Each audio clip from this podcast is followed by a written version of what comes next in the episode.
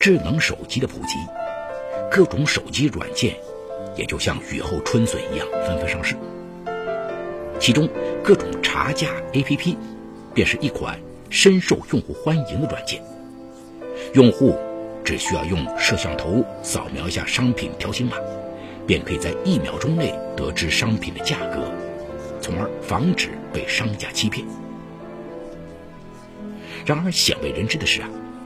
这个查价软件内部的运营猫腻，却让这款软件其实并不可观。有时候，软件显示价格甚至和实际价格相差数十倍。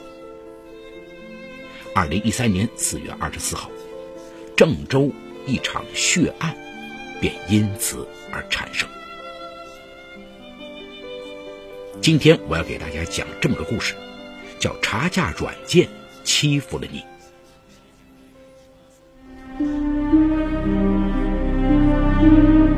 法治故事耐人寻味，梁辉讲述不容错过。二零一三年四月二十四号晚上九点多，郑州市天华酒行发生了一起命案，一个年轻男子用折叠刀将酒行老板徐怀玉当场捅伤，伤者被送往郑州同济医院，因失血过多，抢救无效身亡。而持刀行凶的男子被及时赶来的民警抓获。经查，犯罪嫌疑人名叫张景轩，是一个培优机构的数学老师。张景轩，一九八一年出生于河北省邢台市一个职工家庭。二零零七年，他辞职应聘到河南一个培优中心担任奥数老师。同年，经人介绍。他与郑州一家物流公司的会计黄娟结婚，一年后生下儿子多多。与此同时，年轻有为的他还被中心领导提拔为数学组组长。可接下来几年，张景轩虽然能力不错，但却一直没有升职。好强的妻子经常数落他：“你每天下班回家。”不是玩电脑就是玩手机，就不知道到领导家里去坐坐。难怪五年前我认识你的时候，你是个组长，五年后你还是个组长。可妻子的数落让张景轩很无奈呀，因为天性不善应酬的他，既不会打牌、唱歌，又不会喝酒。平时公司有什么活动或者应酬。他都懒得参加。他总认为，只要自己把教学搞好，就会受到领导的赏识。可是，眼见着与自己一同进公司的同事都升为教学主管或部门经理了，他内心郁闷呐，却只能在妻子的一次次埋怨中暗自叹气。二零一三年二月中旬，春节长假一过。公司总经理宣布，将教学主管毛子强提升为公司副总。按照公司的惯例，空缺下来的教学主管一职将从语数外三个教学组长中选拔一个，而选拔必须经过毛子强提名，然后由总经理任命。因此，春节刚一上班，由谁接任教学主管一职？就成了公司员工的热议话题。大家都认为，无论是教学水平还是资历年龄，张景轩占绝对优势。一时间，他就成了热门人选。果然，没过几天，身为副总的毛子强便找到张景轩谈话，并暗示他是最有可能被提拔的组长。走出毛子强的办公室，张景轩非常兴奋呐。当晚就加班到深夜，针对数学学科制定了一套详实的改革方案。直到凌晨一点多，他才疲惫而兴奋地回到家中，将毛子强找自己谈话的事儿告诉了妻子黄娟。睡意迷蒙的黄娟一听，猛地从床上坐起来，瞪了丈夫一眼。你以为这样卖命工作就一定会选你吗？你得一手抓工作，一手抓公关呐！看着丈夫满脸不解，黄娟又开始埋怨：“嗨，我说你个猪脑子呀！你春节都没去毛总家坐坐，后天是元宵节，你明天还不买些贵重礼物上毛总家看看？”张景轩从来没给领导送过礼，一直以来他没少挨妻子数落。这次听妻子一说，他决定豁出去了。二月二十三号，元宵节前一天晚上，张景轩来到郑州玉凤路天华酒行，经过一番仔细挑选，最终下狠心买了一瓶标价两千九百八十元的法国原装进口。马哥庄园红葡萄酒，第一次买这么贵的酒，张景轩万分小心的抱着这瓶酒上了车。来到毛子强家楼下，他轻轻的拍了拍酒瓶，说：“这次升职全靠你了。”于是他紧张的敲开毛子强家的家门，恭恭敬敬的递上这瓶昂贵的红酒。没想到毛子强一番客气之后收下了，还热情的和他谈了一个多小时。虽然毛子强没有明确表示会提拔张景轩，但是从他的谈话当中啊，张景轩还是能够感觉到毛子强对他的评价很高。他高兴的走出毛子强家，立刻发微信给老婆说：“这次教学主管十拿九稳。”张景轩走后。毛子强拿起那瓶法国红酒，仔细的琢磨开了。原木匣子，精美的标签，烫金的屏风。他不由得对妻子陈思雨感叹道：“这酒应该很贵啊，小张还真懂事。”陈思雨拿出手机说：“贵不贵？查一查就知道了。”说着，时髦的他打开手机。下载了一款查价软件，也就是通过扫描商品国际通用的条形码，辨别商品真伪以及价格。因为准确、快速、好玩，此款软件深受老百姓欢迎。下载完后，陈思雨将手机摄像头对准商品的条形码，哪知几秒钟后，手机上竟然显示。一百八十二元，一百八十二元，毛子强夫妇顿时大跌眼镜！尤其是妻子陈思雨冷嘲热讽的说：“哟，你这什么下属啊？竟拿假货忽悠你，你还真以为人家把你当回事儿吗？”毛子强是个好面子的男人，听妻子这么一说，觉得张景轩完全是在侮辱自己。心想：“你小子拿假货忽悠我，还想升职，没门儿第二天，信心满满的张景轩想表现一下，拿着精心准备的一套教改方案找到毛子强：“啊，毛总，这是我对新一年的教学意见，请您指教。”哪知毛子强一改昨晚的笑容，不冷不热的说。啊，放着吧，我有时间再看。看着毛总的态度，张景轩心里不禁有点不安。他琢磨不透这个上级的心思，只好退了出去。可就在张景轩期待毛总对自己的教改方案提出意见时，毛子强却突然宣布由英语组组长高虎成接任教学主管。听到这个消息，张景轩失落极了。妻子再次数落他，说肯定是礼没送到位。可近三千块钱一瓶的红酒，这对张景轩来说够奢侈了。想到这里，张景轩在心中大骂毛子强是个贪心的人。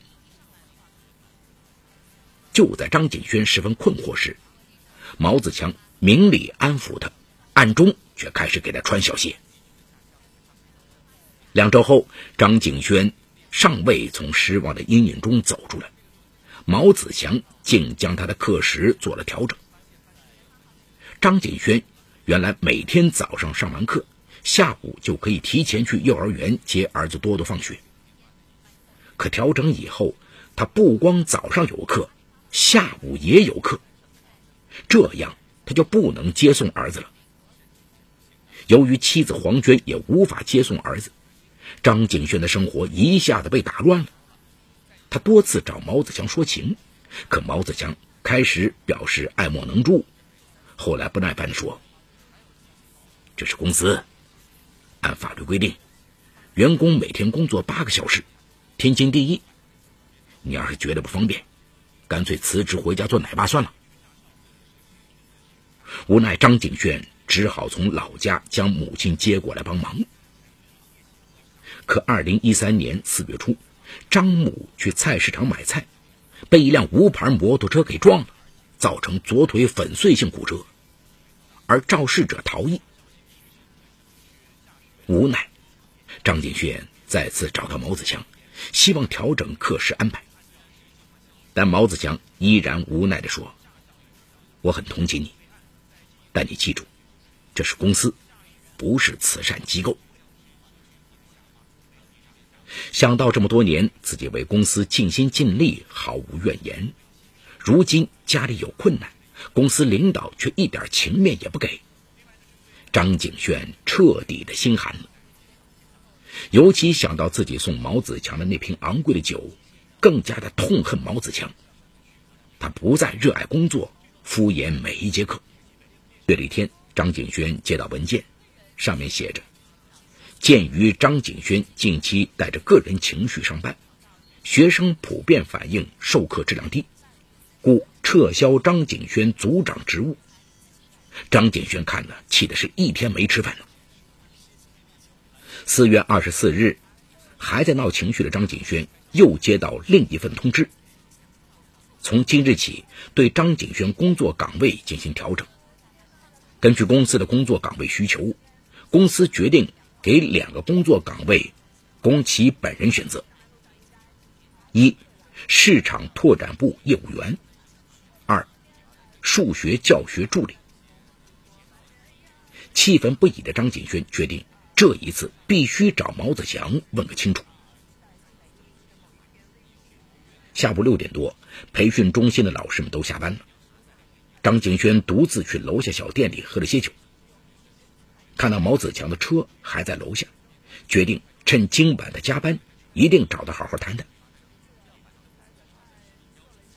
走进毛子强的办公室，张景轩气冲冲地说：“毛子，人要讲良心，且不说最近我家有困难，也不说我这么多年为公司兢兢业业，单说今年元宵节，我花了近三千块钱。”给你买一瓶红酒，你就一点情面也不讲啊！哪知毛子强冷笑一声说：“哼，你还有脸提红酒？什么三千块一瓶？你哄乡里人呢？一百八十二元一瓶！你这种人，正道不走，专走邪路，以为靠这点小恩小惠就可以谋得一官半职吗？我跟你说。”你这是在侮辱我！你把酒提走！张景轩简直要气懵了呀！他当下从包里拿出买酒的发票，扔在毛子祥面前，上面赫然写着两千九百八十元。毛子强也糊涂了，他拿出手机，打开查价软件，扫描红酒的条形码，果然上面显示一百八十二元。张景轩大喊：“这个卖酒的骗子！”说着，就提着酒冲出了毛子强的办公室，提着那瓶花了两千九百八十元的红酒。当晚九点，张景轩气愤的跑到天华酒行，找酒行老板徐怀玉理论。当时，徐怀玉已经让几个员工下班了，自己则在清点账务。徐怀玉是一个做了多年红酒生意的商人，听张景轩这么一说，他也不相信。于是张景轩打开手机查一查软件，当场验货，果然查一查软件上写着一百八十二元。于是张景轩以酒行老板欺诈消费者为由，要求退款及双倍赔偿。可徐怀玉大为吃惊的同时，坚持认为此酒确系法国原装进口红葡萄酒，不存在欺诈消费者行为。张景轩如果坚持认为是假酒，可打三幺五投诉。两个人由争吵到相互扭打，个子矮小的张景轩根本不是徐怀玉的对手啊，眼看要吃亏了。张景轩发现收银台上有一把折叠刀，他气急败坏地抓起折叠刀，猛地朝徐怀玉的脖子上狠狠捅去。徐怀玉猝不及防，脖子鲜血直喷，顺势倒地。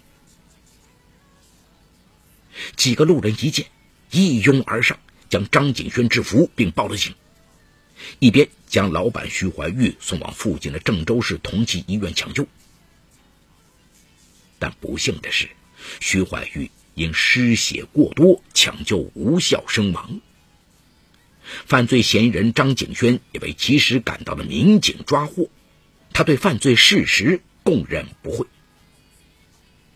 然而，调查此案时，警方发现，老板徐怀玉并没有欺诈消费者，该酒确系从法国原装进口，在国内统一市场价。确实为两千九百八十元左右。可张景轩的手机查价软件经扫描后，为何显示是一百八十二元呢？原来，在智能手机应用程序泛滥的今天，所有手机应用软件都有各自的盈利模式，而各种查价格软件在洋酒行业是一个潜规则，即交了高额会员费的酒行就可以正常。甚至虚高标价，让购买者在使用查价功能时能够正确显示销售价格，这样就买的放心开心。而没交会费的酒行查价软件就会以离谱的低价显示其酒价，从而造成一种欺诈消费者或没有信誉的假象。获悉这一潜规则后，张景轩后悔不已呀。他一时冲动，毁了两个幸福家庭。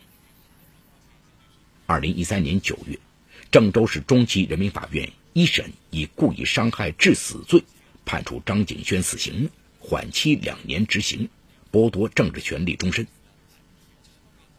张景轩不服原判，提出上诉。好，故事说到这儿就告一段落。除犯罪嫌疑人张景轩外，其余人。均系化名。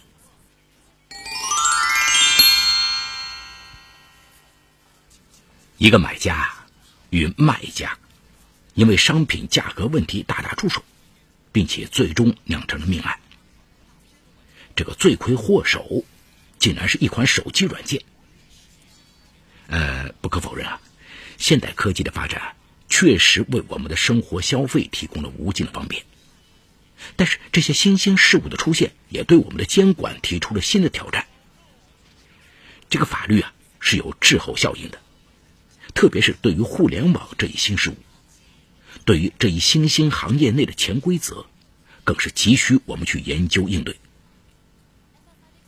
行业潜规则就像一颗毒瘤，如果不尽早的切除，就会影响到整个行业的良性发展。呃，现在这个手机上网是越来越普及了，查价软件也应运而生。所谓这个查价软件呢，就是用手机扫一下商品上的条码，就会显示同款商品在商家销售的价格。那这样一来呢，消费者就可以知道商品实际的市场价，并进行比对，做出选择。但是现实的情况是。这些查价软件也存在着很多问题。这些开发公司啊，大肆利用此款查价软件的市场地位以及对消费者的影响力，故意将价格修改的普遍偏低。软件中提供的不少酒品的售价低得离谱，不仅比商家正常的售价低了很多，甚至还远远低于商家的进货价。软件公司故意虚报低价，致使酒商利益受损，这样就迫使酒商不得不与这些公司磋商，修改正确的标价。那么这个时候呢，软件公司就以向酒商收取高额的入会费，哎，作为对价，趁虚而入，以强盗逻辑换取不正当利益。这些公司利用自己的技术优势，不但以潜规则扰乱了正常的市场秩序。